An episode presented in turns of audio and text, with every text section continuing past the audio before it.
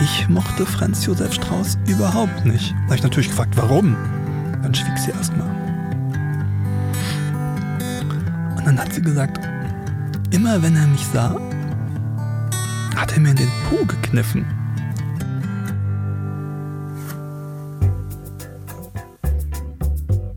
Er war schon Manager, Start-up-Gründer, Geschäftsführer und hat über 20 Jahre Unternehmen beraten.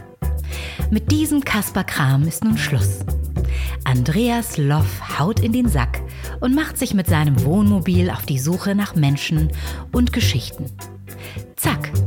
Herzlich willkommen bei Das Ziel ist im Weg.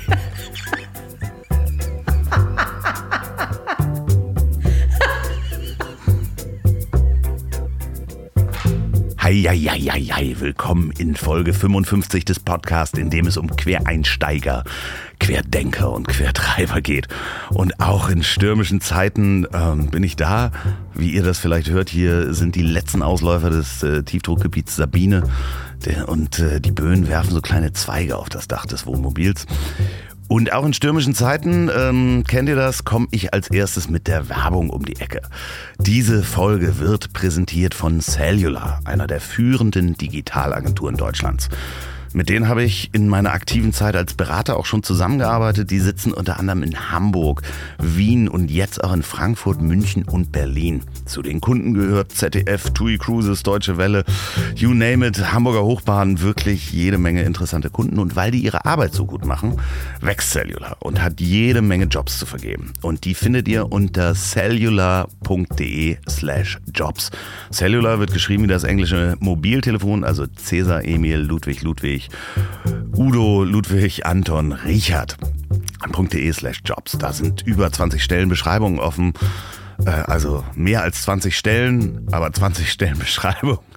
Und wisst ihr was? Ähm, wenn ihr dann einen Job bekommt hier drüber oder einen Freund und Bekannten empfehlt, dann der bei Cellular unterschreibt und anfängt, bekommt ihr von mir nochmal 500 Euro obendrauf für eine Party oder sonst was. Schreibt mir einfach den Job und den Namen, euren Namen, wenn ihr euch selber da bewerbt oder äh, den Namen von dem Kumpel, den ihr da empfehlt, äh, an jobs at ponywurst.com. Und bei Einstellungen, versprochen, gibt's 500 Euro obendrauf.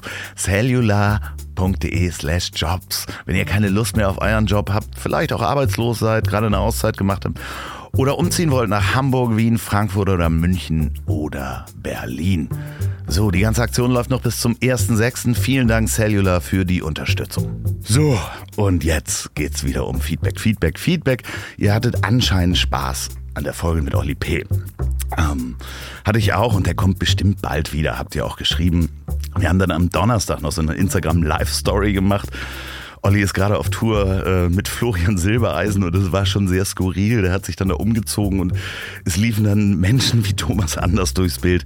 Das war wirklich ganz wunderbar. Schickt mir weiter Feedback auch an ziel.ponywurst.com, Facebook, das Ziel ist im Weg oder folgt mir auf Instagram, andreas.loff. Gibt es auch die meisten Fotos und vielleicht auch wieder eine Live-Story mit Olli P. Ansonsten bewerbt den, äh, bewerbt, bewertet den Podcast auch gerne bei iTunes oder bei der App, wo auch immer ihr das hört. Und ansonsten, wenn es euch wirklich gut gefällt, bis zum 29.10. gibt's noch das Publikumsvoting des Deutschen Podcastpreises, deutscher-podcastpreis.de. Da würde ich mich sehr über eine Stimme freuen von euch für diesen Podcast. So, ich baller euch heute echt mit Infos zu.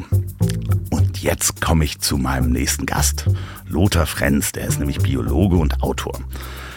Wir haben uns bei einem Zeitzeugenprojekt der Uni Hamburg und des, der Bundeskanzler Helmut Schmidt Stiftung kennengelernt. Da habe ich zusammen mit den Studenten Interviews aufgenommen, unter anderem mit Per Steinbrück, dem Fahrer von Helmut Schmidt, einem Sicherheitsbeamten oder Theo Sommer von der Zeit und eben auch Lothar Frenz. Der hat nämlich ein Jahr mit Loki Schmidt zusammen an einem Buch gearbeitet. Und über dieses Jahr hat er auch ein Buch geschrieben. Ein Jahr mit Loki. Und das ist sehr, sehr lesenswert. Das habe ich auch gelesen und das macht wirklich Spaß. Wir sprechen aber auch über all die anderen Bücher, die Lothar geschrieben hat und über so Themen wie Sterbehilfe oder den Yeti, Kryptozoologie, Nashörner und die Brände in Australien. Und in der zweiten Hälfte reden wir dann natürlich auch über seine Zeit mit Loki Schmidt. So, und ich habe euch jetzt so vollgeballert in dieser Anmoderation. Ich kann nur sagen, viel Spaß beim Durchhören. Meines Wissens nach ist er der erste Gast im Tonmobil, der eine neue Tierart entdeckt hat, nämlich das Riesenpekari. Er ist aber wahrscheinlich auch der erste Gast, der mindestens genauso viel Zeit im Dschungel verbracht hat, wie auf Sofas, in denen schon Hintern von großen Staatschefs gesessen haben. Als ich das erste Mal in seinem Büro war, habe ich ihm begeistert zugehört, aber meine Augen haben immer wieder auf einen Ordner mit der Aufschrift Aliens gestarrt. Bei mir ist Lothar Frenz. Lothar, wie fühlst du dich hier? Ach, das ist ganz super, Andreas. Das war eine wunderbare Anmoderation. Ich kann auf jeden Fall sagen, wie das Dschungelcamp in Wirklichkeit ist. Ja, aber du warst ja in einem anderen Dschungel. Ja, im echten.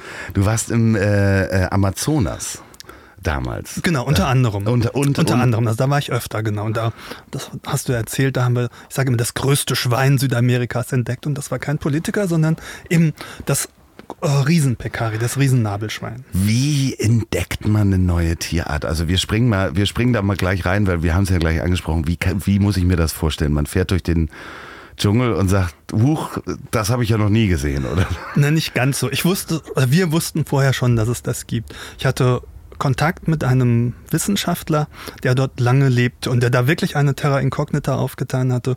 Also einen weißen Fleck, wo noch kein Wissenschaftler vorher unterwegs war. Der hatte da schon mehrere neue Affenarten entdeckt und hatte bei den Einheimischen, den Flusssiedlern, auch Fälle von diesem äh, Riesenpekari Ah, das schon war der, gesehen. der, der Holländer, war das, ne? genau, Mark van Roosmalen. Ja, genau. Genau. Und ähm, ja, über meine Kryptozoologie, also ich habe mich ja sehr damit beschäftigt, wie neue Tierarten entdeckt werden und ob es den äh, Bigfoot wirklich gibt. Ja, da kommen wir auch gleich noch rein. Dieses ganze Thema Kryptozoologie finde ich so spannend. Ähm, ja, da hatte ich Kontakt mit ihm aufgenommen und den auch mal besucht für eine Geogeschichte. Und da ist die Idee gekommen, wir suchen das jetzt wirklich. Dieses, also, und wir wollen es filmen. Und ja, hier mit NDR Naturfilm ähm, habe ich das gleich abgekaspert und ja, wir haben dann zwei große Expeditionen äh, in diese Terra Incognita gemacht. Ich äh, wusste auch am Anfang gar nicht, ähm, als ich das gelesen habe, dass es ein Schwein ist, bis ich ne, das mal äh, gegoogelt habe und dann gesehen habe, was es ist. Das ist ähm, äh, relativ besonders, weil das irgendeine Drüse oben auf dem, das ist Gattung der Nabel, nee, Nabelschweine heißen die dann? Genau, also das sind die amerikanischen Schweine, die es da ursprünglich gab. Ähm, die sind anders als die im Rest der Welt, eben weil die diesen Nabel haben. Das ist jetzt sehr biologisch. Also Nabel auf dem Rücken, ne? Genau, das nabelartige Drüse, die ja irgendwelche Geruchsstoffe wahrscheinlich äh, ausscheiden. Und das Schwein an sich sieht jetzt gar nicht so spektakulär aus. Das, das hättest du wahrscheinlich auch noch gesagt. Es ist einfach. Und es, unsere Schweine sind auch größer. Aber es ist das größte amerikanische, das Riesenpekari. So, wie die Hörer jetzt rausfinden können, Lothar Frenz ist Biologe und sich vielleicht auch äh, denken können. Ähm, du bist nicht nur Biologe, du kommst aus Mainz und hast dort auch Biologie studiert und Journalismus.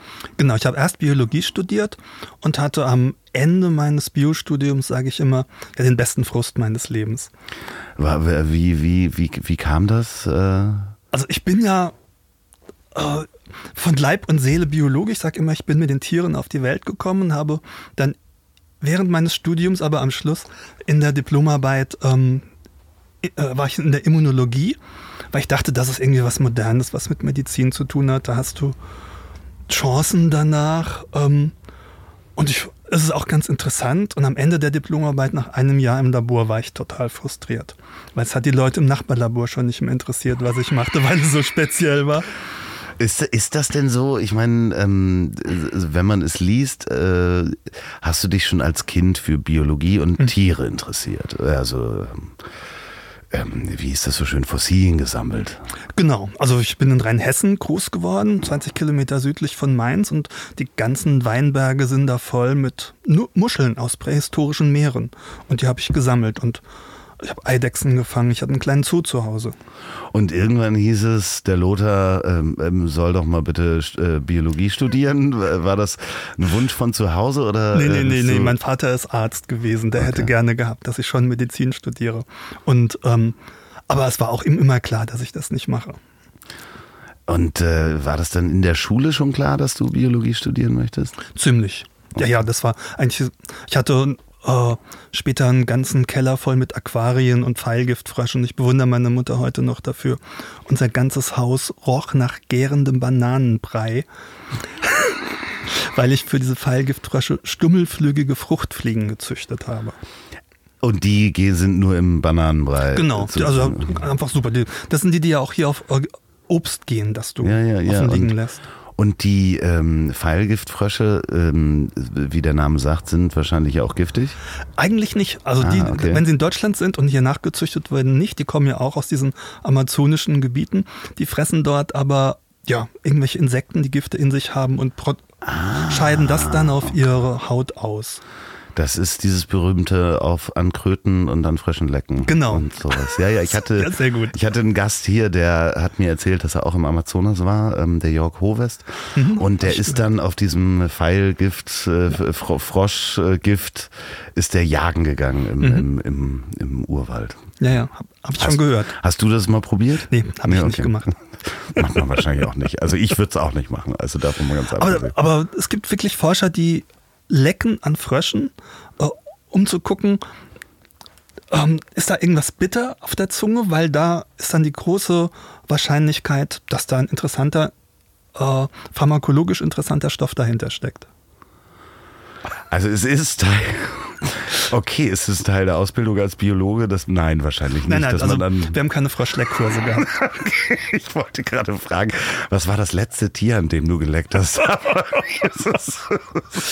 Okay, äh, der Frust deines Lebens äh, äh, war. Ah ja, genau. Der, der, der beste Frust meines Lebens, das war eben am Ende dieser Diplomarbeit, wo ich hätte Doktorarbeit machen können und nochmal Jahre in dem, diesem Labor verbringen können mit Sachen, die einfach die Leute nebendran nicht mehr interessierten. Ähm, und ja, ich hörte durch Zufall, was, was mir vorher gar nicht klar war, äh, dass es in Mainz auch ein Aufbaustudium Journalistik gibt. Und ich wusste sofort, das hat alles, was dir fehlt. Und das habe ich gemacht und Aber das ist doch eigentlich prägend, wenn man da ums Eck vom ZDF sowieso groß wird, dass man. Ist das nicht, nicht so? Also so stellt man sich das als Hamburger vor, wenn man. Mainz ist ja nur auch nicht so groß. Ja, es bedeutet aber, wie sehr ich mich rein als Biologe gesehen habe. Ah, okay, Ich ja. bin aber mit Büchern groß geworden. In dem Augenblick, als ich, äh, als mir klar wurde, ähm, das will ich machen, war mein zweiter Gedanke, boah, das kannst du später auch Bücher schreiben. Okay, und ähm, daraus ist dann ja eigentlich eine, ein, eine duale Karriere entstanden. Ne? Auf eine Weise ja. Ja. Genau. Also ich bin, ich nenne mich immer Biologe und Journalist. Ich mache, also ich schreibe ja viel, ich mache aber auch viel Fernsehgeschichten. Ähm, und ich sage immer, ich mache mehr Biologie als meine ganzen Kommilitonen von früher zusammen. Weil, weil ich so breit arbeite. Ich beschäftige mich mit einfach ganz vielen Fragen äh, aus Evolution und Naturschutz, mit ganz vielen Tieren. Ich komme weit auf der Welt rum. Und wenn ich möchte, habe ich Kontakt mit den führenden Wissenschaftlern der Welt, die mir was erzählen. Und ich weiß mittlerweile, dass ich denen was zu geben habe, weil ich so ein breites, äh, so ein breites Spektrum habe und so viel Hintergrund. Ich stelle Fragen, die andere nicht so stellen würden. du hast viel für die Geo gearbeitet. Hast du als Kind die Geo schon gehabt? Weil ich äh, hatte über meinen Großvater hatten wir immer die Geo da. Und das war wirklich ein Faszinosum für mich. Also da, durch die Geo habe ich G- Welten gesehen, die ich natürlich nicht im Stern gesehen habe oder ähnlichem. Also gerade die Fotoreportagen für mich als Kind. Ja, also als Großartig, Jugend, das ist- als, ja, also, das, also ich bin, glaube ich, ein- zwei, drei Jährchen älter als du. Zwei.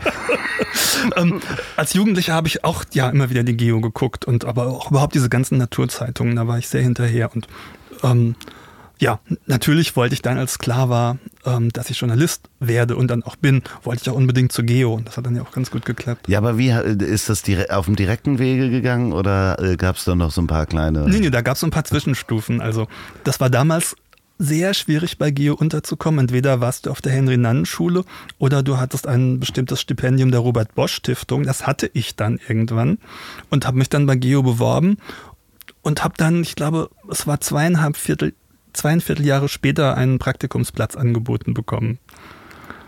Genau, und dann dachte ich, Unbezahltes Praktikum. Genau, also man wurde dann bezahlt Ja. dafür, was man Ja, okay. da gemacht hat, aber es hat wirklich über zwei Jahre gedauert. Im Nachhinein war das super, weil ich war zwischendurch ja schon Redakteur im ZDF, das heißt, ich kam solide ausgebildet ähm, zu Geo mit, ich konnte mein Handwerk und das war ganz gut, um da später zu also arbeiten. Also doch zum Lerchenberg beim dann ja, ZDF. Dann ja.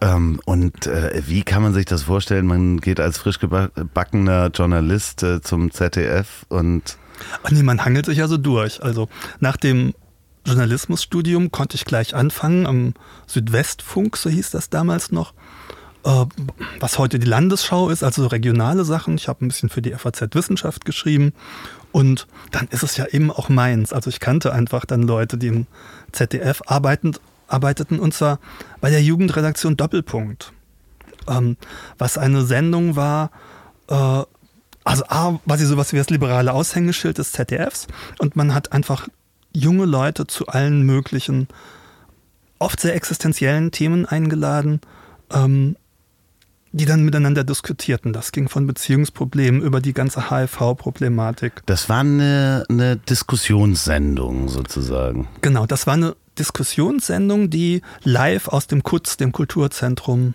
in Mainz, äh, ausgestrahlt wurde. Und da habt ihr die Menschen gecastet und die Geschichten, äh, äh die Themen sozusagen ausgesucht und genau, Casting war, lief dann noch mal ein bisschen anders. Genau, das war aufwendig. Also heute, wir haben drei Monate also eine Dreiviertel bis Stunden Sendung vorbereitet. Das geht heute nicht mehr. Wir haben wochenlang recherchiert nach den Menschen, haben die mit der Kamera besucht, ähm, um sie auch wirklich zu testen, dass sie vor der Kamera diskutieren können. Es ging nicht nur darum, dass sie ihre Geschichte aufsagen, das ist ja heute oft in Talkshows, sondern die sollten miteinander ins Gespräch kommen. Das haben wir richtig ausprobiert. Du hast so einiges gemacht in der Redaktion. Du hast auch mal äh, für Löwenzahn gearbeitet, genau. ich gesehen. Genau, Löwenzahn war die Nachbarredaktion vom ZDF. Und irgendwann ah. habe ich da mal äh, telefoniert, weil alles besetzt war und kam mit der Redakteurin ins Gespräch und habe gesagt, ach, ich bin Biologe, ich würde auch mal gern was für Peter Lustig machen. Stimmt, ähm, ja, Peter Lustig, ich meine, ich habe es als Kind gesehen, da du ja, ich sag mal, ein paar Jahre älter bist. Ähm, Neun.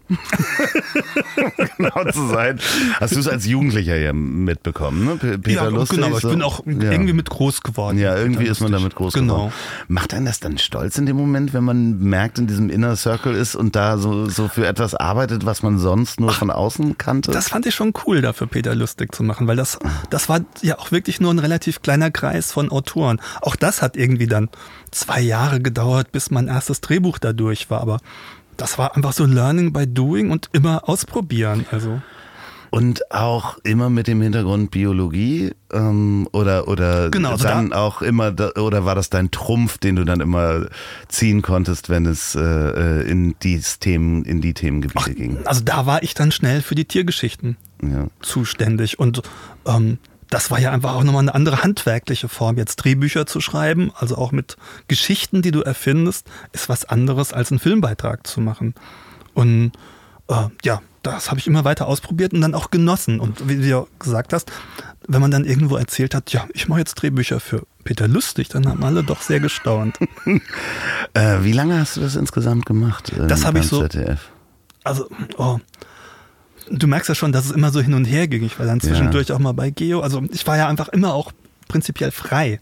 Ja. Äh, und auch sehr bewusst und gerne. Im ZDF war ich insgesamt vielleicht so sieben, acht Jahre mit Unterbrechungen.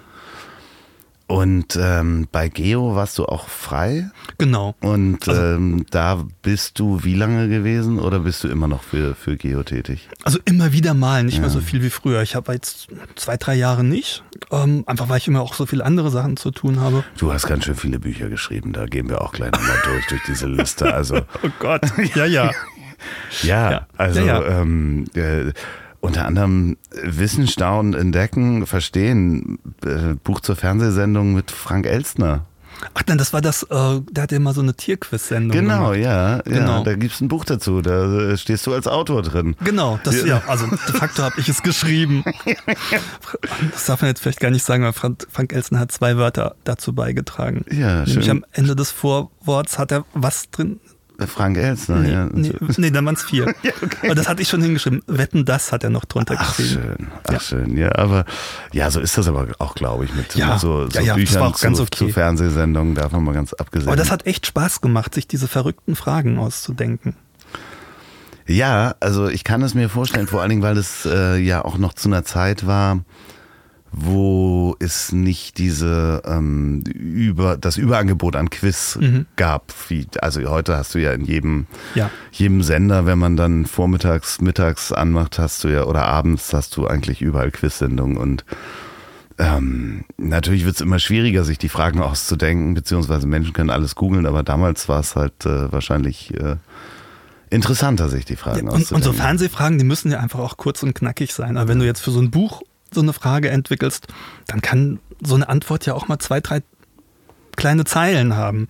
Also dass dann, dass du, so, dass, ähm, also, dass du dir Geschichten ausdenkst, also wirklich absurde, was so ein Tier machen könnte. Ab wann hast du angefangen, eigene Bücher zu schreiben und zu sagen, okay, ich möchte jetzt, ne, das, was ich äh, ursprünglich im, im, im Studium mal vorgehabt hatte, ähm, dass ich sagte, Biologie beiseite, äh, jetzt noch Journalismus obendrauf, dann kann ich Bücher schreiben. Wann kam das erste Buch? Also relativ schnell. Ja. Also das war ein kleines Büchlein über Störche eigentlich. Das habe ich nicht gefunden. Ah ja, das siehst du mal.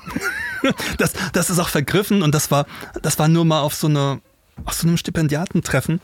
Ähm, da sagte jemand, ach, ich suche jemanden, der mal so Bücher für meinen kleinen Verlag schreibt. Und ich habe sofort hier geschrien, weil ich gesagt dann hast du schon mal ein Buch geschrieben.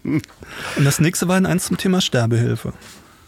Das äh, habe ich auch nicht gefunden. Da- Das äh, sieht man aber noch. Also das auch. Äh, Wie heißt das? Äh, erzähl mal. Hilfe beim Sterben. Nee, das, Das- weiß ich nicht. Wie, wie bist du auf das Thema gekommen? Ich habe es wirklich nicht gefunden. Ja, ja. Ich habe äh, ver verschiedenste Listen. Ähm, äh, du bist sehr schwer zu recherchieren übrigens, muss ich mal sagen. Das habe ich dir aber auch schon mal gesagt. Ähm, du bist wirklich schwer zu recherchieren. Wenn ihr da draußen zuhört und was von Lothar Frenz gehört habt, dann schreibt doch mal einen Wikipedia-Artikel über den Mann. Der ist es wirklich wert. Der hat so viel geschaffen.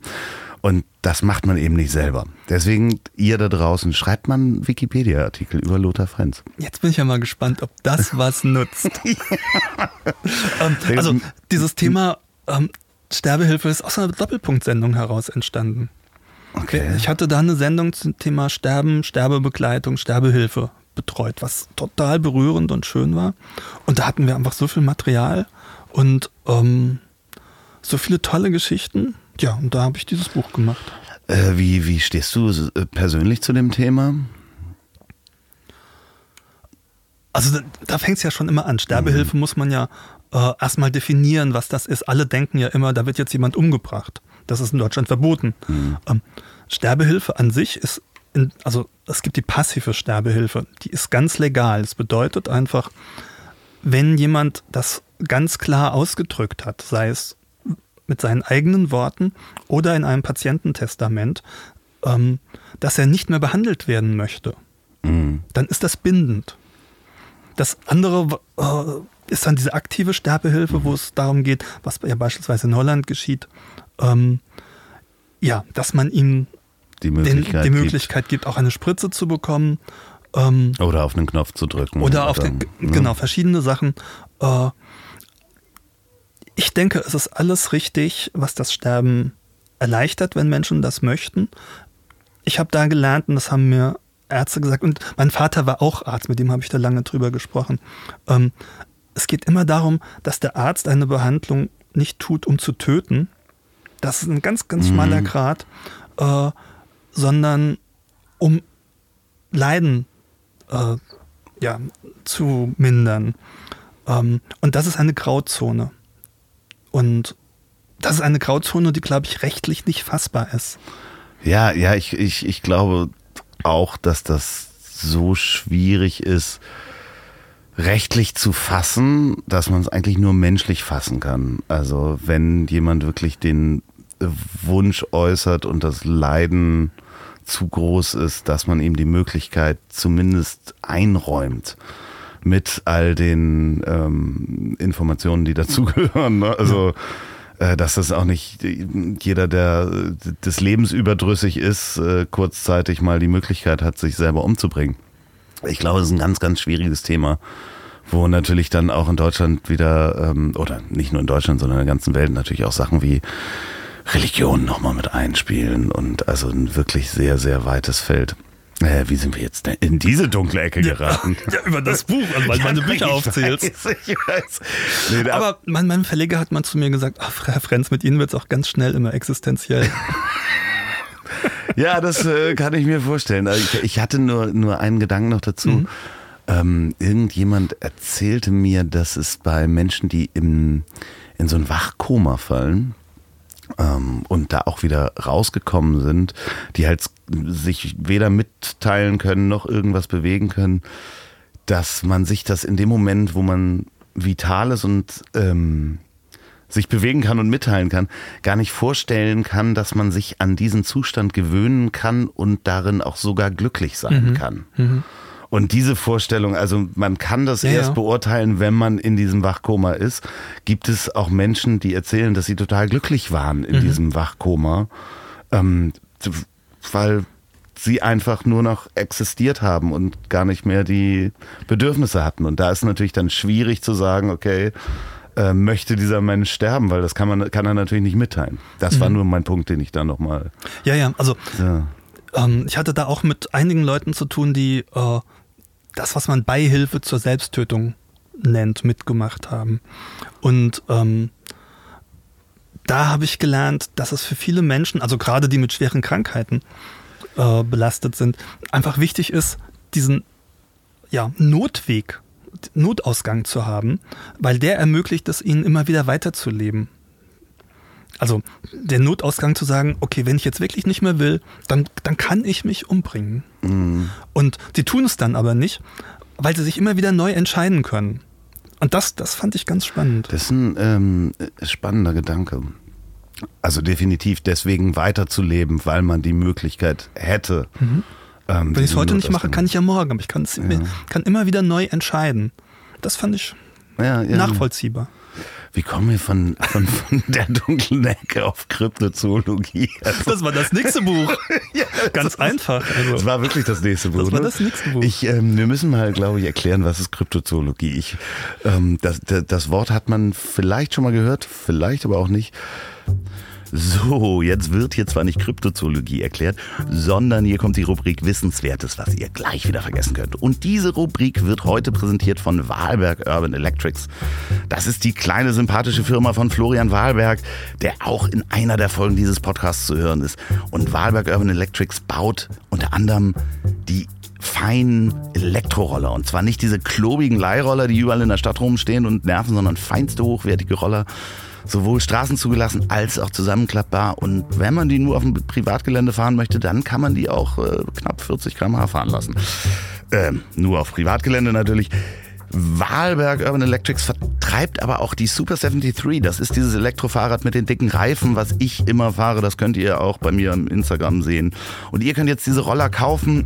Und zwar 15% billiger unter urban-electrics.com mit dem Gutscheincode. Wo habe ich ihn? Hier ist er. Es ist der Gutscheincode Der Weg 2020, alles klein und zusammengeschrieben. Der Weg 2020, 15% billiger. Vielen Dank, Wahlberg Urban Electrics, für die Unterstützung. Jetzt kommt sie, die Rubrik Wissenswertes, was ihr gleich wieder vergessen könnt. Und natürlich könnt ihr auch Bier gewinnen. Und zwar wie immer das UNN, denn das passt zusammen mit dem Rollerfahren. Vorsicht, fahrt nicht betrunken Roller. Und es geht los. Wusstet ihr, dass die Füllung von dem Schokoriegel KitKat aus KitKats besteht. Also die Füllung im KitKat sind KitKats und der Hersteller nimmt fehlerhafte Riegel, zerkleinert die und packt die dann als Füllung in die KitKats und da fragt man sich, wie haben die angefangen? Also irgendwann muss es ja losgegangen sein. Das ist ja Henne-Ei-Problem. Ein Mysterium. Vielen Dank, Olaf, dafür. Die Füllung von KitKats sind KitKats. Und die zweite Information ist das Geburtstagsparadoxon. Äh, manchmal auch als das Geburtstagsproblem bezeichnet. Ist ein Beispiel dafür, wie bestimmte Wahrscheinlichkeiten oder Zufälle intuitiv häufig falsch geschätzt werden. Denn, Achtung, befinden sich in einem Raum mindestens 23 Personen, dann ist die Chance, dass zwei oder mehr Leute am gleichen Tag Geburtstag haben, größer als 50 Prozent. Das hätte ich auch nicht gedacht. Und das ist das Geburtstagsparadoxum. Danke Silvia für die wunderbare Information. Schickt mir euer Wissen an ziel.ponywurst.com. Betreff Wissen bitte mit Erklärung und Adresse und Geburtsdatum. Ich suche dann die zwei schönsten raus. Und dann gibt's natürlich das leckere UNN von der Kehrwieder Brauerei dazu. Vielen Dank, Wahlberg Urban Electrics. 15% auf alle Roller. Und jetzt geht es weiter mit dem Begriff Kryptozoologie. Die, man kann sagen, es ist die Suche nach verborgenen Tieren. Und ähm, das ist wirklich ursprünglich, äh, wie du sagst, aus dieser mysteriösen Ecke herkommend entstanden. Ähm, ich glaube, heutzutage wird es auch durchaus ein bisschen weiter gefasst. Also alle Tiere, die neu entdeckt werden, kannst du sagen. Du hast ja, also wir haben nach diesem Riesenpekari gesucht. Das war eine sehr kryptozoologische Herangehensweise. Weil es das Fell vorher gab? Weil es das Fell vorher gab, weil die ganzen Einheimischen vor Ort davon gesprochen haben. Das heißt, wir sind Geschichten nachgegangen. Das soll auch relativ brutal sein. So, also kann kämpfen, dieses Schwein, ne? davon mal ganz abgesehen. Ja, das haben wir jetzt nicht erlebt, aber das hat schon heftige Hauer. Und äh, ja, ja. die Einheimischen haben schon erzählt, dass die äh, Riesenpekaris auch ihre Hunde mal ganz schön zurichten. Hui, okay. So, aber das machen unsere Wildschweine auch. Nennen mal ein paar äh, äh, Tierarten oder Mythen, die es äh, gibt in der Kryptozoologie, also, die noch nicht gefunden wurden. Nessie. Nessie ist natürlich eins, äh, das Monster von Loch Ness. Ähm, der Bigfoot. Ja, mein Lieblingsmonster. Ja, das, du hast ein sehr großes Poster davon in, stimmt, im Büro ja. hängen. Ähm, neben also, im, dem Ordner, wo Aliens draufsteht. Und ich weiß natürlich, was Aliens im biologischen Sinne sind. Zum Beispiel die Kamele in Australien. Die genau, also das sind die invasiven Arten, ja. die Tiere, die um die ganze Welt gebracht werden und sich, oder auch Pflanzen, äh, und sich irgendwo explosiv vermehren, weil sie da nicht hingehören. Ich habe das Buch nicht gelesen. Riesenkraken und Tigerwölfe mhm. heißt es. Ähm, ich erzähl mal, womit beschäftigst du dich da mit der Kryptozoologie und den einzelnen? Sind es Geschichten über die einzelnen Tierarten und die Mythen? Genau, es sind äh, das ist in verschiedene Kapitel natürlich gegliedert, die jeweils ein solches oder mehrere solcher Tiere ähm, ja, beschreiben, erzählen. Das sind also, ich sage, es sind moderne Märchenabenteuergeschichten. Es geht da um Bigfoot, aber es geht auch um die ganzen Tiere, die heute noch entdeckt werden. Das Riesenpekare ist nun nicht dabei, das war später. Ähm, aber es gibt ja alle möglichen kleinen Tiere von Fröschen und was weiß ich angefangen, da ist ein eigenes Kapitel drin. Aber es gibt ja auch, auch da so eine Grauzone. Der Riesenkrake, eigentlich Riesenkalmar. Der war früher auch so ein mysteriöses Tier. Der so Schiffe. Ähm, genau. Also ja. auf den alten Stichen versenkt er Segelschiffe und ist was weiß ich wie lang. Ähm, so lang ist er nicht. Aber wie lang ist denn der längste, den, den man so gefunden hat? 10, 12 Meter mit ausgefahrenen Fangarmen. Also das, was bedeutet, der eigentliche Körper ist, glaube ich, drei bis fünf Meter, wenn ich das richtig in Erinnerung habe. Also so ein kleines Boot kann der dann schon wahrscheinlich schon, aber ablenken. Genau, aber die leben in der Tiefsee, deswegen hat man sie so spät entdeckt. Und die kommen nur ab und zu mal oder als Leichen an die Oberfläche. Und äh, klassisches äh, ist der Wolpertinger. Ja, also das ist ja mehr so ein selbstgemachtes Fabeltier. Ist das so? Ist, ist, ist das so? Ich kenne die Geschichte nicht ganz so. Ist das wirklich selbstgemacht also, oder sind die auf der Suche gewesen? Nee, ich glaube nicht. Ich glaube, dass irgendwelche okay. Scherzbolde in Bayern haben das irgendwann für die Kneipen zusammengebastelt. Jede Kneipe hat den eigenen Wolpertinger. Verdammt. Ich dachte, es gab wirklich Menschen, aber, die losgezogen sind, um den zu suchen. Ich habe mich mit denen auch nicht so beschäftigt. Aber äh, mit Loch Ness hast du dich beschäftigt? Nee, auch nicht wirklich. Okay. Weil, ähm, also da kommt jetzt wieder der Biologe, der von Anfang an ganz klar sagt, es kann nicht sein, dass in einem solchen See, der jetzt ja auch nicht riesig ist, ähm, ein oder zwei von diesen Wesen, die ja groß sein sollen, überlebt haben über Jahrmillionen. Das geht allein populationsgenetisch nicht. Okay, schade. Aber Bigfoot? Bigfoot finde ich super. Also ich habe immer Kontakt mit einem äh, ja, Bekannten in Köln, der ein großer, ich sage mal, Bigfoot-Gläubiger ist, der sagt, sagt mir immer die neuesten Sachen von Bigfoot. Oh, und guck mal jetzt aber, diesmal wirklich. Und ich finde es einfach ist toll, ähm, dass man in diesen amerikanischen Wäldern diese Spuren findet. Und niemand weiß, wo die herkommen, ob die wirklich gelegt werden. Und die sind ja auch alle unterschiedlich. Was glaubst du denn? Ehrlich gesagt, ich glaube da gar nicht viel. Ich glaube nicht, dass es das gibt. Die, ähm, also weil es aber nicht vorstellbar ist, dass der größte Primat der Welt in nicht, unserem Nordamerika lebt. Und nicht zu sehen ist, also genau. seltenst äh, ähm, nur. Wie der Yeti. Genau, also Yeti äh, ist ja quasi der Verwandte des Bigfoots. Ähm, für den habe ich eine Erklärung. Ja. Ähm, und zwar letztlich geht die auf Reinhold Messner zurück, aber ich finde die sehr gut. Es gibt einfach dort eine Sagengestalt, den Yeti. Das ist ein großes, graues, graubraunes Ungetüm. Dann kamen die westlichen Entdeckungsreisenden um 1900 noch was dorthin. Charles Darwin hat gerade die Evolution entdeckt, sage ich mal. Und ähm, diese Entdeckungsreisenden haben diese Märchen gehört oder diese Geschichten gehört und haben sofort überlebende Urmenschen draus gemacht, weil es einfach so der Zeitgeist war. Ähm, und man sieht ja, dass diese Geschichte, von, also das hieß, das hieß zunächst Yeti, dann haben die das übersetzt Schneemensch. Und wenn du siehst, heute Schneemenschen, Yetis, die werden immer nur weiß abgebildet in allen möglichen Comics. Ja, würde ich sagen. Ne? Genau, aber das, das ist genauso wie diese Geschichten sich immer weiterentwickeln. Die, diese Geschichte hat einen Ursprung. Also Reinhold Messner sagt ja, das ist jetzt dieser Tibet-Bär, den er dort gesehen hat. Ähm, und wenn du dann denkst, auch hier gibt es ja den Meister Pets. Da, Ja. Also die, haben- die haben den einfach Yeti genannt. Und mit diesem Hintergrund der Evolution kamen äh, die erstmals in den Himalaya, haben da was anderes draus gemacht. Und wir, weil es Schneemensch heißt, haben in unserem Kopf wieder ein anderes Bild dazu gemacht. Und das sind kryptozoologische Geschichten und Herangehensweisen, diese Märchen aufzudröseln. Manchmal ist dann was dahinter und manchmal nicht. Das heißt, es gibt da einen Bären, der das sein könnte. Genau. Okay. Also das ist Messners Erklärung, die Ach, wie langweilig. Nein, also das ist natürlich es ist jetzt nicht eine langweilige Geschichte, die du erzählst, aber man stellt sich den ja, Mhm. Ja, ja, man ist als Kind damit ja aufgewachsen schon. Also den ähm, mit dem Weißen oder mit dem Dunklen.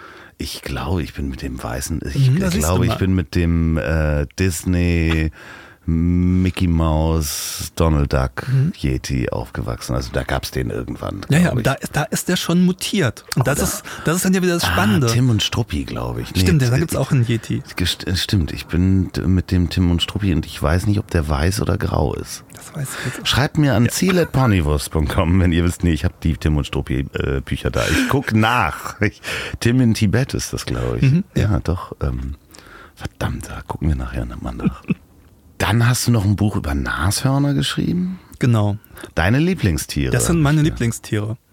Ähm, das waren sie irgendwie schon immer, weil die so urig sind. Sie sind für mich immer schon als Kind Überbleibsel, ja, aus anderen Zeiten gewesen, als es doch ganz andere seltsame Tiere gab. Ähm, und damit meine ich jetzt nicht Dinosaurier, sondern eben Tiere, die uns näher sind, äh, zeitlich und verwandtschaftlich näher. Und da sind die Nashörner übrig. Und ähm, das Buch habe ich geschrieben, dieser wunderbaren Naturkundenreihe von Mattes und Seitz. Äh, Das ist ein kleines Porträt und ist eigentlich eine kulturgeschichtliche Betrachtung der Nashörner. Und danach habe ich erst gemerkt, ähm, meine eigentliche Frage war, warum mag ich die eigentlich so gerne? Und habe dann festgestellt, das war mir vorher nicht klar, dass wirklich auch viele Künstler das Nashorn immer dann benutzen, wenn es um wirklich existenzielle Dinge geht oder um surreal, also irgendwas Schräges.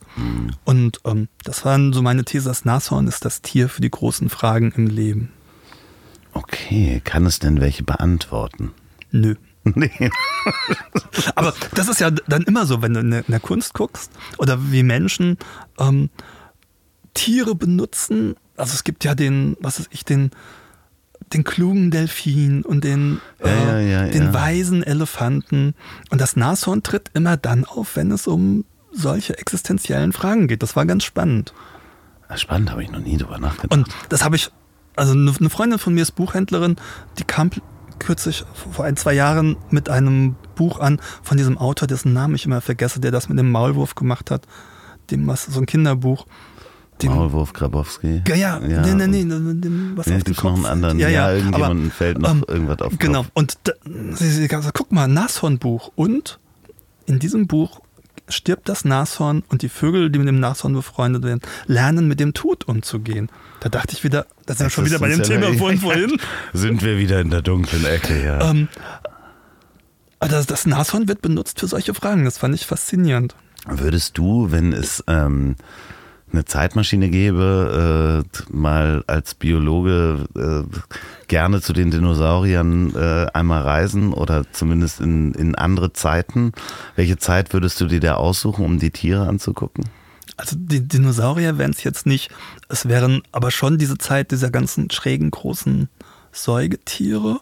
Oder ähm, es gab ja bis vor na, einigen 10.000 Jahren, klicke ich jetzt nicht genau fest, weil ich die Zahlen nicht parat habe, auf der Insel Flores in Indonesien Zwergmenschen. Die waren 1 Meter, 1,20 Meter, der Homo floresiensis. Eine große äh, Sensation vor einigen Jahren, ähm, dass die entdeckt wurden. Und das würde ich mir gerne angucken, wie die gelebt haben. Da gab es auch seltsame Elefanten und alle möglichen anderen seltsamen Tiere. Ja, also der, der, die einzigen, die man äh, noch beziehungsweise in der Allgemeinheit noch weiß, sind so, so Mammuts, die noch mal irgendwo eingefroren sind oder es wird oft mhm. vom Säbelzahntiger erzählt ja. und Beutelwolf. So, und da hört es wieder auf, weil man als nicht-Biologe natürlich relativ.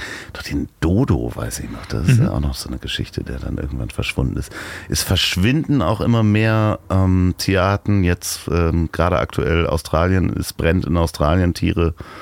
Äh, sterben, äh, sterben jeden, jeden Tag Arten aus? Ist das so? Oder jede Woche? Also ich habe zumindest gerade vor ein paar Tagen von einem guten Bekannten eine Mail bekommen mit einer Liste von Tieren, die jetzt durch diese Brände in Australien ausgestorben sein könnten, weil die nur noch in einem kleinen Gebiet ähm, gelebt haben und da sind die Brände drüber hinweggegangen.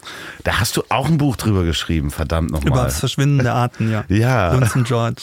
Ja, ähm, äh, wie, wie ist das Verhältnis zwischen neu entdeckten Arten und verschwindenden Arten ungefähr?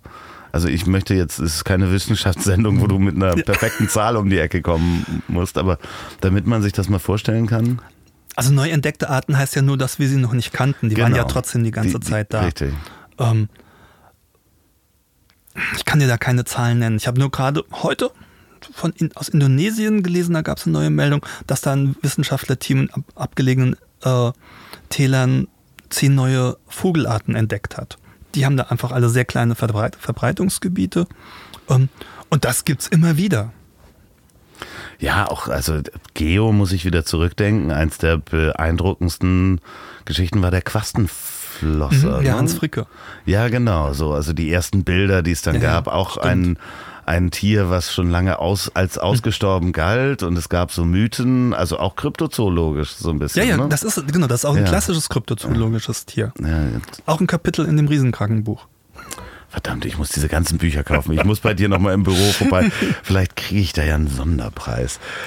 Wir haben uns kennengelernt bei einem Interview für die Helmut Schmidt Stiftung in Zusammenarbeit mit der Universität Hamburg und da ging es um ein Zeitzeugeninterview zum Thema Helmut Schmidt. Und ähm, du hast ja dann, wie, wie, wie packe ich die Geschichte richtig an? Du bist angesprochen worden, ob du nicht ein Buch machen möchtest mit Loki Schmidt. War genau. richtig? Genau, mein Lektor, da waren wir eigentlich gerade dabei, dieses Buch über das Artensterben, das Verschwinden ja. der Arten ähm, vorzubereiten. Ähm, meldet sich dann bei mir und, und fragt, hast du nicht Lust, ein Buch mit Luki Schmidt zu schreiben? Und überlegst dir mal. Und ich, ich, will nicht, ich will nicht überlegen, ich kann dir gleich ja sagen. Ähm, und das, da war die Idee, äh, ja, eine Einführung in die Natur zu schreiben. Also für ähm, junge Menschen oder für interessierte ältere Menschen, die sich mit der Natur auseinandersetzen möchten. Genau, so kann man es sagen. Also wahrscheinlich hat der Verlag noch eher gedacht, weil Loki ja auch Lehrerin, Grundschullehrerin war, für Kinder, aber wir haben nachher ganz schnell gemerkt, dass wir eine andere Idee haben. Wie war denn das so? Du hast da ja auch ein Buch drüber geschrieben, ein Jahr mit Loki. Der Mann hat zu allem Buch geschrieben, was ich hier anspreche, aber ähm, äh, du kamst das erste Mal dahin. Genau, mein, äh, ich bin mit meinem Lektor zu den Schmitz hier in Hamburg an den Neuberger Weg gefahren. Natürlich ist man dann ein bisschen aufgeregt, aber ich war eigentlich ganz zuversichtlich, dass Loki ganz zugänglich ist und wir kamen rein und sie war da ja schon 90. Das heißt 90,5, hm. da hat sie immer Wert drauf gelegt. Das waren 2009. Genau, es war im Spätsommer 2009. Und dann setzten wir uns da auf diese Sofas und dann war es, also als hätte jemand ein seltsames Drehbuch geschrieben. Ihre erste Frage war wirklich, rauchen Sie, Herr Frenz? Und ähm, ich habe dann gesagt, ah, Frau Schmidt, ich habe mein ganzes Leben lang nur getrunken. Und das hatte ich mir vorher überlegt, aber ich hätte nie gedacht, dass das mal so zum Einsatz kommen würde. Und dann ähm, sagte sie, Sie haben es noch nicht einmal versucht. Und das war grandios.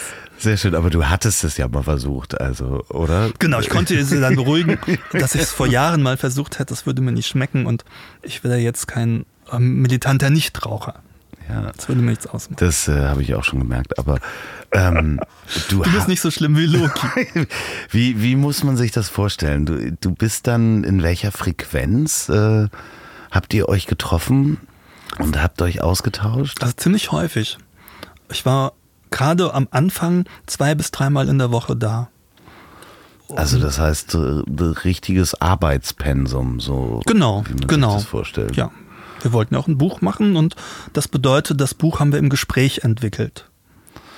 Das heißt, äh, sie kam ja eher von der Pflanzenseite und du von der von der Tier, Tierseite sozusagen. Und ihr habt dann gemeinsam die Themen festgelegt. Wie, wie, wie muss man sich das vorstellen im, ich will jetzt Kanzlerbungalow sagen, aber der war ja woanders, aber das ist ja dieses äh, Reihenhaus da in äh, Langenhorn. Also, ähm, die ersten Male haben wir uns einfach immer, ich sag mal, man würde sagen, zum Brainstormen getroffen. Das heißt, wir haben uns hingesetzt und überlegt, was können wir denn machen und haben äh, ja alles Mögliche durchdiskutiert. Sie hatte einen Stichwortzettel, hat Geschichten erzählt. Ich habe schon mal so Sachen mitgeschrieben und dann haben wir beim nächsten Mal wieder und wieder diskutiert. Ich habe das ja immer aufgezeichnet, weil aus diesen Aufzeichnungen dann ja das Buch entstehen sollte. Und ähm, ja, dann hatten wir in der dritten gemeinsamen Sitzung irgendwie die Idee, ähm, nämlich, dass wir wie Kinder die Welt entdecken, in dem Buch vorgehen wollten. Das heißt, wir wollten, was ich vor der Haustür anfangen und dann in immer größer werdenden Kreisen in die Welt gehen, was weiß ich, dann in den Wald, in die Stadt, in die Landschaften drumherum und dann auf Expeditionen. Wir waren ja beide viel auf Expeditionen. Und ähm, so haben wir uns dann Themen gesetzt und die jeweils besprochen. Das Spannende ist, in der, ich habe dein Buch ja gelesen, dass ähm, da ja du sehr viel erfahren hast über Loki Schmidt, wie sie aufgewachsen ist, in welchen Verhältnissen sie aufgewachsen ist, wo ihr Wissensdurst herkam, wie die Schule war. Eigentlich hast du so eine kleine, auch historische Reise durchs, durchs Leben von, von, von Loki Schmidt mitgemacht auf der Suche oder der Erklärung, wenn ich das so in meinen Worten sagen darf, nach ihrem, ihrer biologischen Begeisterung. Ne? Also, wie ist sie dazu gekommen? Du beschreibst das so schön, oder äh, sie hat es dir dann ja beschrieben, dass sie angefangen hat im Innenhof Gräser, die zwischen den Steinen wuchsen, sich anzugucken oder überall immer unterwegs war. Ja, ja, also sie sagte immer, die Pflanzen haben mich gewählt. Also ich immer sage, ich bin mit den Tieren auf die Welt gekommen. Ähm, und sie lebte wirklich in bitterarmen Verhältnissen, wie man sie sich in Deutschland heute nicht mehr vorstellen kann. Und hat so, sich sofort auf die ganzen Pflanzen gestürzt und kam aus einem Elternhaus, ärmste Proletarier, sowas wie Tagelöhner kann man eigentlich fast sagen, ihr Vater, und trotzdem total bildungshungrig. Die Eltern sind, ähm, wann immer es ging, in die Volkshochschule gegangen, haben Kurse gehört. Nachmittags nach der Arbeit oder Genau, am Wochenende. ja. Oder ne? vielleicht auch, wenn ja. sie mal gerade keine Arbeit hatten. Oder, oder abends. Und kamen aus den Kursen und haben den Kindern gleich alles weitergegeben. Sie Luki hat mir mal erzählt, dass ihr Vater noch äh, Alfred Wegener gehört hat, der die Kontinentalplattentheorie entwickelt hat, die erst in den 50er Jahren ähm, wissenschaftlich abgenickt wurde. Und der war in den 20ern dort, hier in Hamburg in der Volkshochschule, hat das gehört und kam heim und hat dann Loki aus Zeitungen aus Südamerika und Afrika ausgerissen und zusammengeschoben. Ähm, und das war dem Kind sofort klar. Loki sagte da zu mir, das war für mich wie Weihnachten und Geburtstag zusammen. Die waren, also du beschreibst es so schön, also ich hatte ein, Wort zwischendurch, äh, ich hätte fast hippiesk gesagt, also vom, von der Geisteshaltung. Stimmt, ja. Sehr liberal, ähm, absolut nicht gläubig. Ja, sie waren was in der Zeit, äh, in der Schicht äh, sehr ungewöhnlich war und ist auch nach außen getragen und haben ähm, so beschreibst du es in dem Buch, Loki auch von Anfang an ein sehr starkes Selbstbewusstsein mhm. mitgegeben. Durch Bildung. Also du kannst alle, also eigentlich du kannst alles werden, wenn du deinen Geist Genau, durch, durch Bildung und indem sie sie auch immer bestärkt haben. Ich glaube, die waren sehr liebevoll. Und du sagst TPS, das finde ich wirklich gut. Ähm, Loki hat mal gesagt, ja, der Unterschied zwischen Männlein und Weiblein war mir früh bewusst, weil meine Eltern oft mal nackt durch die Wohnungen liefen. Genau, da habe ich dann dran gedacht. Das ist so ein, also mit dem Ganzen, mit der Wärme zusammen, das ist so ein bisschen. Äh, Hippies der, wann war das? 1900 das stimmt, und musiziert haben sie auch viel. Ja, genau. Aber der Cello und sowas natürlich, ja, aber trotzdem. Ja. Und der Vater hat gemalt, also der hat das Bild ist bestimmt im Krieg verbrannt, aber da scheint wohl ein ganz expressionistisches Selbstporträt von sich gemalt zu haben in Schwarz und Grün. Stimmt, was äh, äh, hing das nicht auch sogar im Hausflur? Ähm, hattest du das nicht? Äh, ne, da hängt ein anderes Bild, nee, so ein Bettenbild. Das, ja, glaube, das, nee, aber er hat so, gemalt, bei denen früher zu Hause. Genau, ja, ja. früher und hat das dann aber in die Hausflure ja. gehängt, wo es auch die Nachbarn sehen konnten. Ne? Mhm, also, zumindest die Besucher in der Wohnung. Ja, ja, ja. Also das ist wirklich Wirklich, und das ist jetzt nicht als äh, Werbung, weil du hier sitzt. Das Buch hat mich wirklich fasziniert und die Gespräche, als du davon erzählt hast, haben mich auch fasziniert. Das heißt, du gehst Ihr habt dieses Buch auch geschrieben, das kann man auch. Äh genau, also das ist jetzt ja im Prinzip das zweite Buch. Das erste Buch war dieses Naturbuch. Genau, dieses, dieses Buch gibt es ja auch. Genau, also das ist das, wo wir um die Welt nachher reisen in Gesprächen oder äh, in diesem Buch. Äh, und das war jetzt ja ein Buch, das nochmal zu ihrem hundertsten genau. erschienen ist. Ähm, dein äh, ein Jahr mit Loki, ich will dein Jahr mit Loki, natürlich dein Jahr, aber es das heißt ein Jahr mit Loki. Ähm, das ist wirklich, wirklich ein, ein ganz wunderbares äh, Buch. Vor allen Dingen, ich habe meinen Eltern davon erzählt, die wollen das natürlich jetzt auch nochmal haben. Ähm, denen bringe ich das vorbei. Ähm, meine Mutter kann nicht mehr so gut lesen, deswegen äh, ähm, du hast mir ja auch mal was vorgespielt von den Tonbandaufnahmen. Das ist wirklich ganz toll, diese Frau zu hören, die also hören, man kann ja äh, die Gesprächsausschnitte hinten per Smartphone abspielen, genau, also aber, QR-Code. Aber genau, du kannst ja auch, also auch das Lesen, ne, mhm. wie sie erzählt, wenn du einmal die Stimme dir nochmal in dein ja, ja. Gehirn holst, ähm, dann ist das sehr faszinierend, weil ich die Frau natürlich aus den Medien immer nur im Hintergrund kannte mhm. und äh, dann einmal im Jahr die Blume oder die Pflanze des Jahres? Blume des Jahres. Die darfst du jetzt. Äh, genau, ich bin jetzt ja Botschafter der Luki Schmidt Stiftung ja. geworden im vergangenen Jahr und habe meine erste Blume des Jahres vorgestellt im Was Oktober. Was es denn? Für das war der Fieberklee, eine Sumpfpflanze, eine ganz schöne, die so Mai bis Juni oder so blüht. Ähm, und die in den Mooren wächst und was, also da haben wir gleich eine Verbindung zum Klimathema. Moore sind ja auch ganz wichtig für das Klima als Kohlenstoffspeicher. Das war auch der Gedanke, warum in diesem Jahr diese Blume gewählt wurde. Also diese Ausführung auch in dem Buch, wie Loki Schmidt dann auch ihre äh, Umgebung entdeckt und ihr das wahrscheinlich auch gemeinsam nochmal gemacht hat. Ich hatte sie hier in Hamburg-Langenhorn direkt nebenan ein kleines Moor, das Diekmoor, ja. da war sie regelmäßig.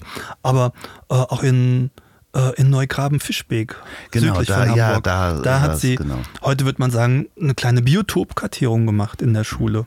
Aber ganz freiwillig und die hat sich sofort drauf gestürzt. Habt ihr die Frequenz dann beibehalten über ein Jahr oder ähm, dreimal die Woche?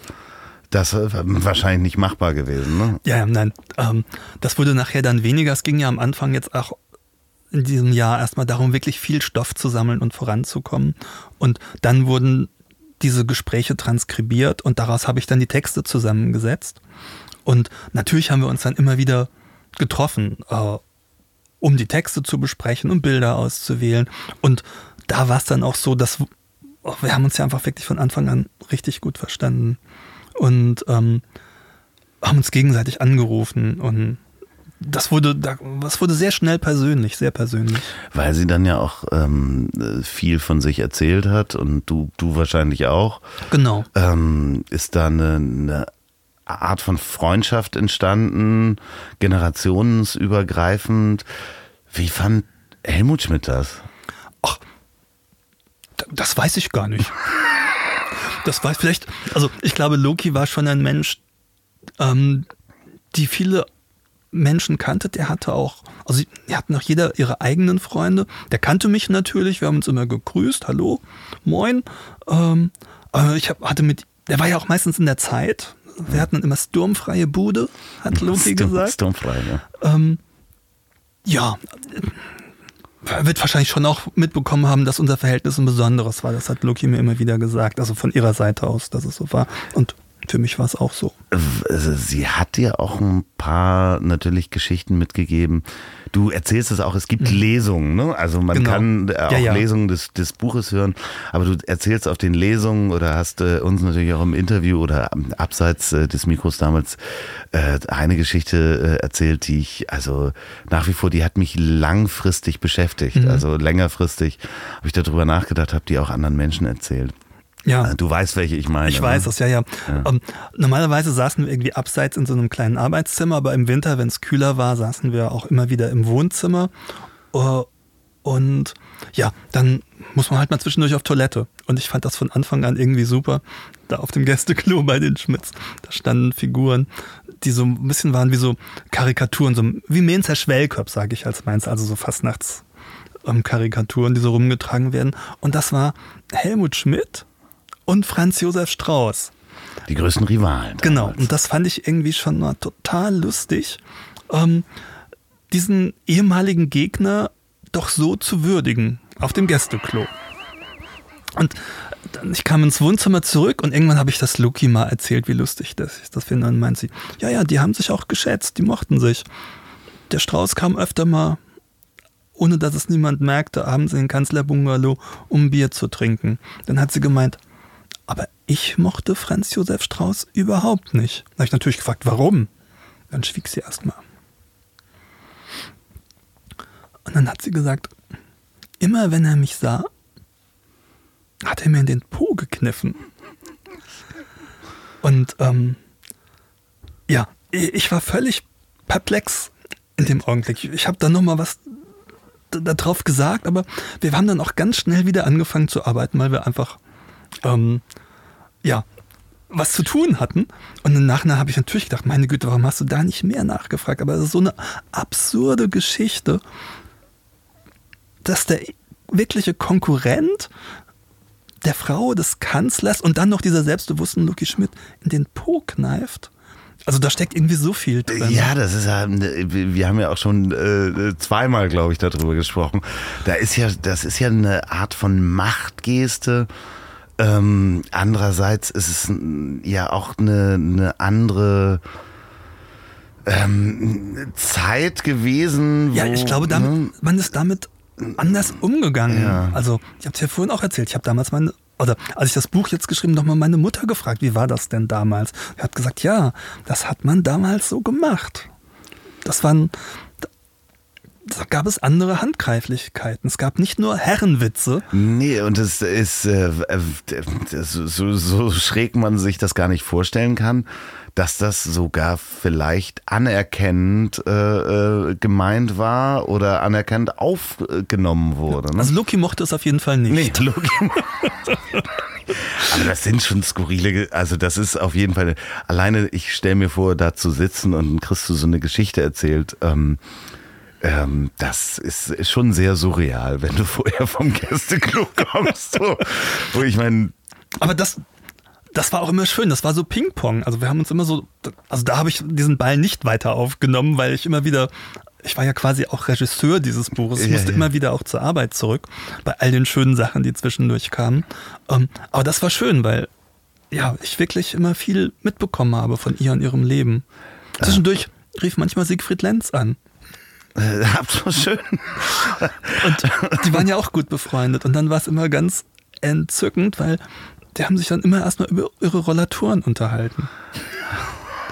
Und was für ein Glück das ist, einen solchen Rollator zu besitzen, ähm, weil er einen mobil hält. Also ganz, ganz toll fand ich das. Ich habe heute auch noch mal ähm, hatten wir das Interview mit dem dem Fahrer von Helmut Schmidt der sagte, er durfte auch später ähm, Loki Schmidt nicht aus dem Auto helfen. Da wurde sie giftig, hat er mhm.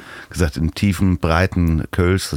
Da ist, ich, ich kann es ich kann's nicht. hat er gesagt, da wurde, wurde sie giftig, sie wollte das alles alleine, die ist manchmal auf allen Vieren da die Treppen hoch und wollte da keine Hilfe ja. haben. Also das, das kann ich nur bestätigen. Ich habe mhm. ein paar Mal versucht, bei irgendwelchen Treppen oder irgendwo unterwegs ihren Arm hinzuhalten, so im Haus. Mhm. Wollte sie nicht. Du hast sie dann nochmal, du hast das auch erzählt, nochmal getroffen. Ähm, und da hatte sie ein T-Shirt an, wo da stand was drauf. Ah ja, das war, das war eigentlich unsere letzte Begegnung. Und zwar die erste, die rein privat war.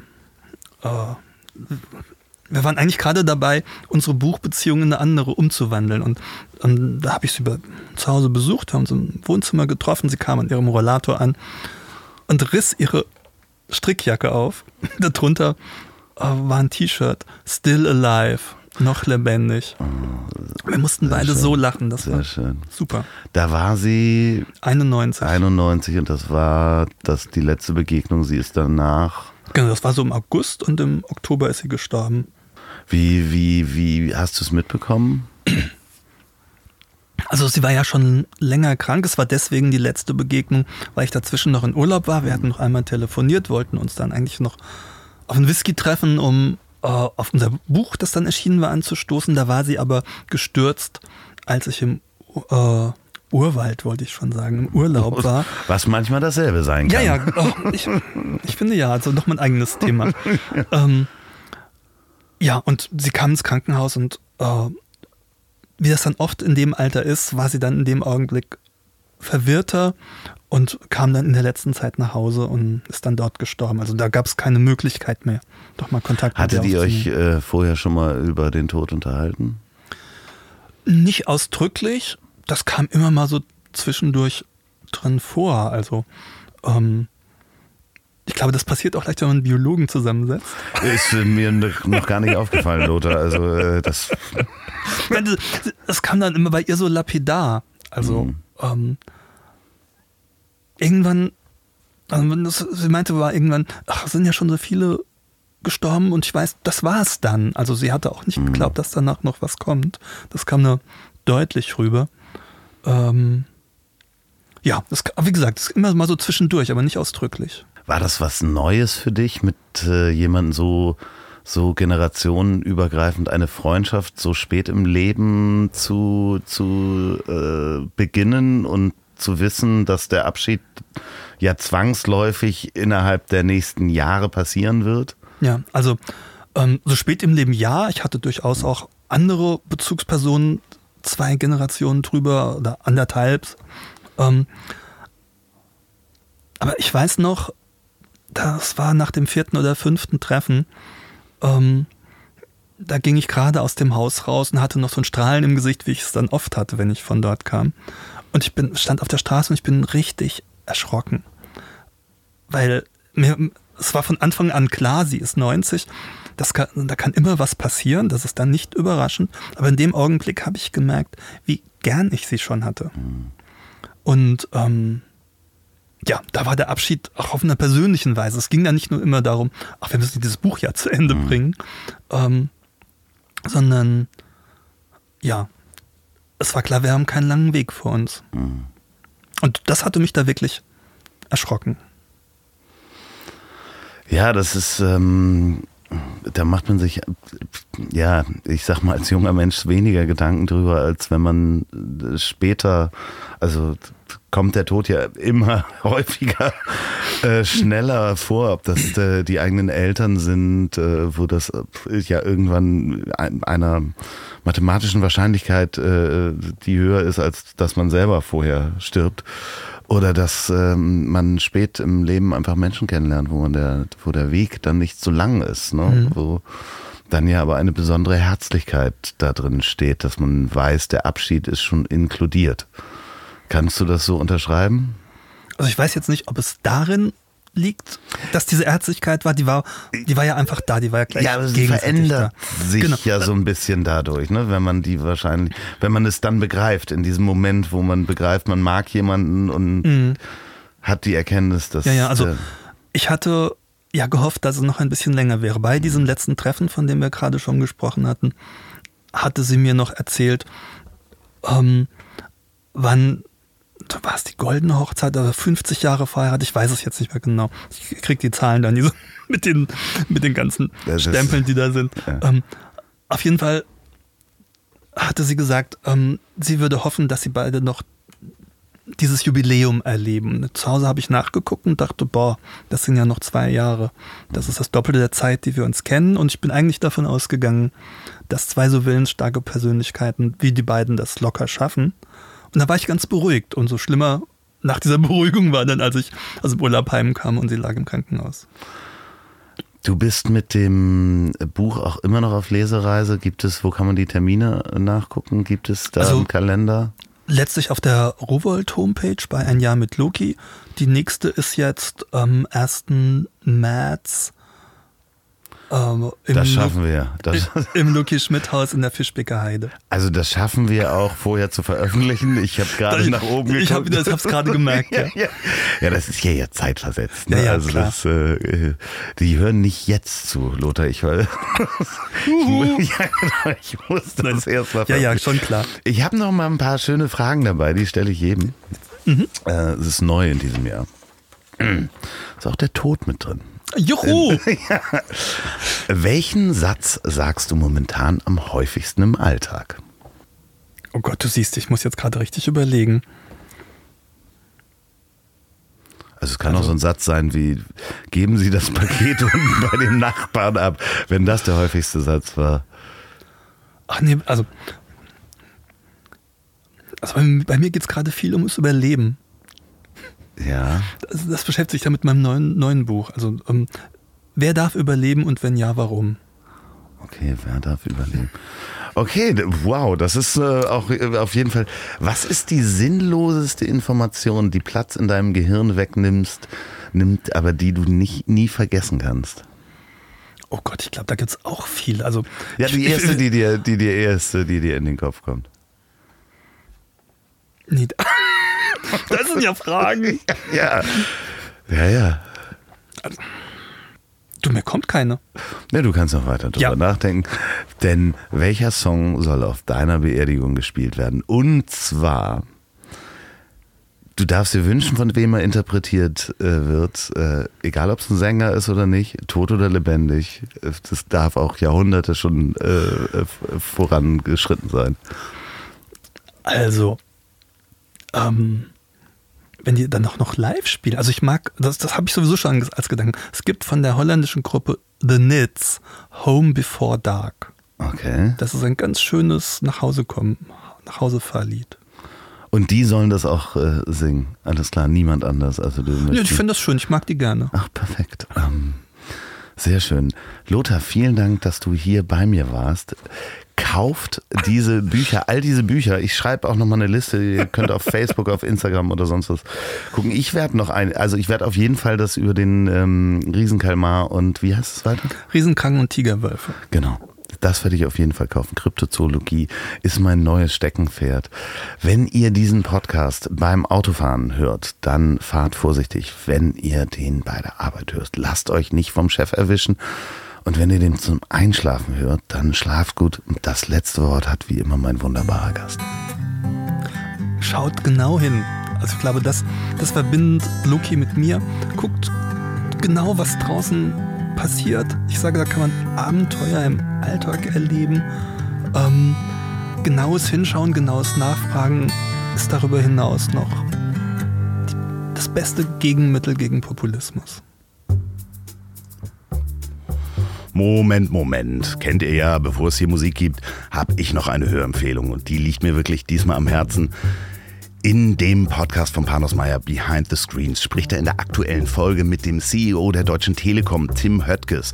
Das ist wirklich ein großartiges Interview, in dem Panos sehr charmant dem Lenker dieses Tech-Riesen auch manchmal auf den Zahn fühlt und das macht richtig Spaß zu hören. Behind the Screens. Hört euch das mal an, abonniert es und liked diesen Podcast. Empfehle ich wärmstens so. Jetzt kommt Musik.